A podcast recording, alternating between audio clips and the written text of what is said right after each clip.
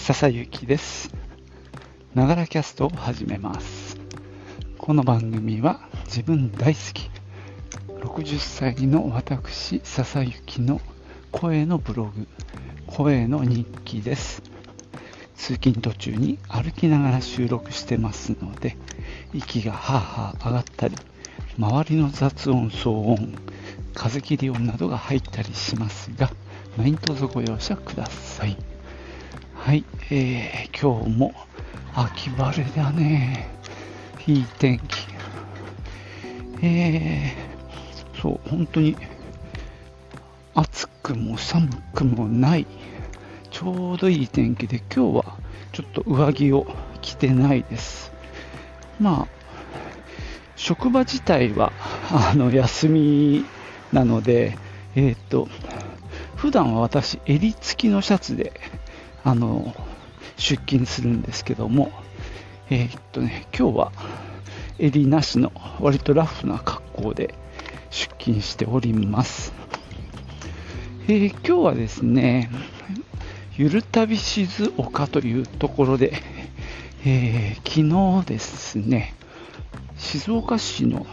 えー、ちょちょい西側、えー、一山越えたところに岡部っていうところがあるんですけどね。そこのコスモス畑に行ってきました、えー、今までもね何度かお話ししてるんですが今年も行きましたんでねそのお話をしようと思います。じゃあ行ってみよう。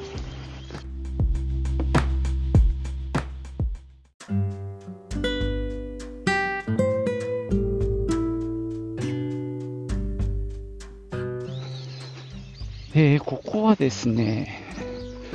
この地域でこのコスモスをあの栽培していて、まあ、なんだろう、これで、まあ、地域おこしの一種だと思うんですけどね、まあ、休耕田を使ってコスモスを咲かせてるんですけども、まあ、僕の理解では、まあまあの広いエリアを3つか4つに区分けして、こう毎年順繰りにそのコスモスのエリアを回してるっていう感じでやってます。で、ここ最近は駐車場が前はなかったんですよ。だからまあ、田んぼの中なんだけど路駐するとか、あと最初の年は近くの神社に止めさせてもらったってこともありましたけどね。最近はねあの公民館のところに駐車場を作ってでちゃんとそこに係のおじさんがいて、えー、300円払ってみたいな感じで割とこう組織的な感じで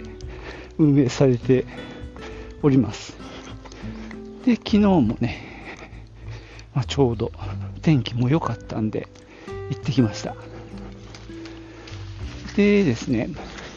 お昼どうするかっていうのがあって、去年は確か卵かけご飯のお店がすぐそばにあるので、そこに行ったんだよね。円カフェって円ってさ、絵にしと書く円だけどね、円カフェなんとかさんっていうとこで、そこで卵かけご飯を結構美味しく食べさせてもらって、すごくいいサービスだったんですけどね。で、昨日はね、あの実は何度も利用してる道の駅がそこにあるんですね。玉露の里っていう名前で道の駅をやってるんですよ。昨日はね、そこで食べることにしました。実はすぐそばに玉露の里というね、あの、まあ、観光施設もありまして、まあ、そこの駐車場も兼ねてるのかな。そうそうそう。なんで、まあ、道の駅兼玉露の里の駐車場みたいなところですけどね。そこでね、食べるの初めてなんだよね。何度も言っちゃえるんだけど。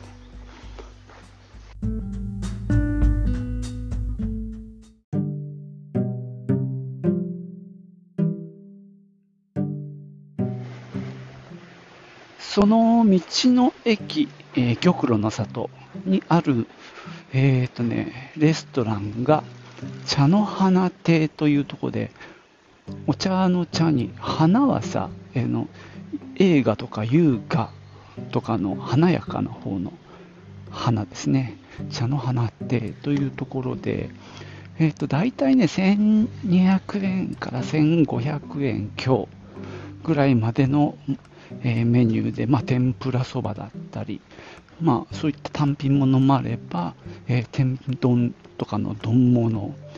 天ぷら定食、定食ものもありますね。昨日はね、あとね、秋御前みたいなのを、まあ、2人ともかみさんと一緒に頼んだんですけどね、えー、っとね、やっぱ天ぷらメインですね。で、舞茸とかさ、そういう、まあ、かぼちゃとか、そういった秋の味覚の天ぷらと、うんとね、あと、えー、デザートがついてたのが、ちょっと嬉しかったかなって感じなんですけど、今回ね、ちょっとここで結構待たされたって話を一つ、まあ、シェアしたしとこうと思うんですけども、ちょうどね、観光客、団体客が来ていて、で、その方たちが食事中っていうところでね、えっと、入って、えー、手前側は普通にテーブル席が、テーブルがどうだろう、6択ぐらいあるのかな。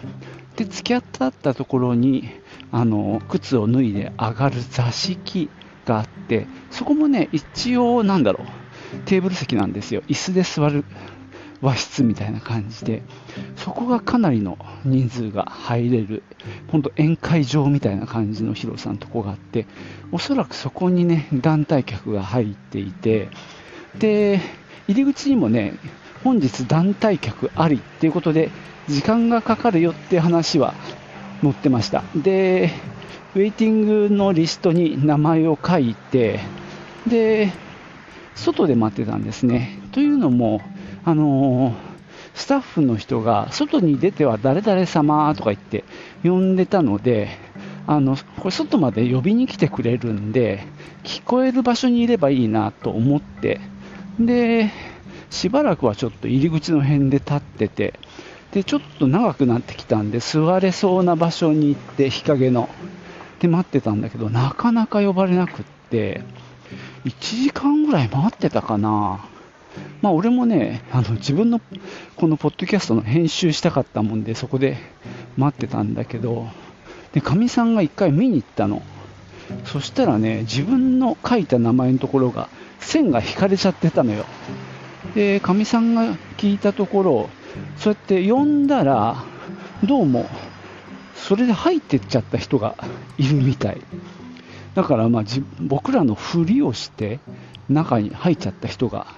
いたらしくって、それでもうウェイティングから消されちゃったんで、呼ばれないわけですよね、当たり前だけど。なんでそういう話をしたら、じゃあ次呼びますっていうことで、まあ、その外じゃなくて、もう入り口のところで待ってたっ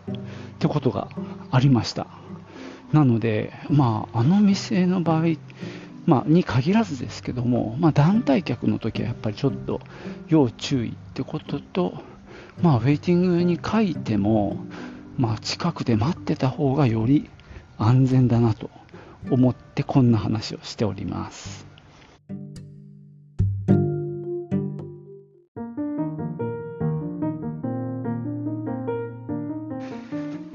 ちょっとね、長めに待たされて、まあ、お昼は、まあ、ゆっくり食べさせてもらいました。もう団体客もね、いなかったんで、帰られ、帰ったんでね、割と先生、みんな、それまではね、結構込み込みって感じだったんですけど、で、待ってる人たちも何組もいたんですが、まあ、団体客がいなくなったら急に静かになって、まあ、先生ね、あの、食事持ってきました。まあ、ここはね、さっき言ったように、あの、玉露の里の駐車場も兼ねてるってこともあって、観光コースに組み込まれてる感じもしますね。トイレもあるし、まあ、ちょっとしたお土産も買えるし、食事や、まあ、スイーツも食べれるっていうところでね、そんな場所ですので、まあ、ちょっとね、団体客は要注意ということになります。で、そこからですね、えー、っと、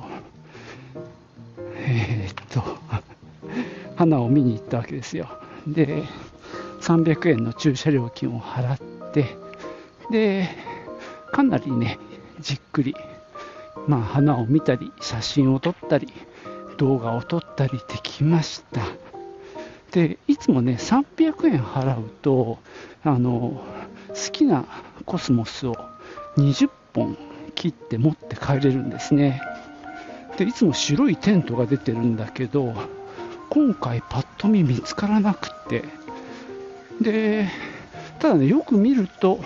持って帰ってきてる人もいるんだよね。で、ちょっとね、そういう人に聞いたら、今自分たちのいるエリアとは道を挟んだ反対側にテントが出てるらしくって、えー、それで行ったんですが、もう今日は終わりだって言われて3時までだっていうことでね、ちょっとそこはね、えー、誤算でしたね。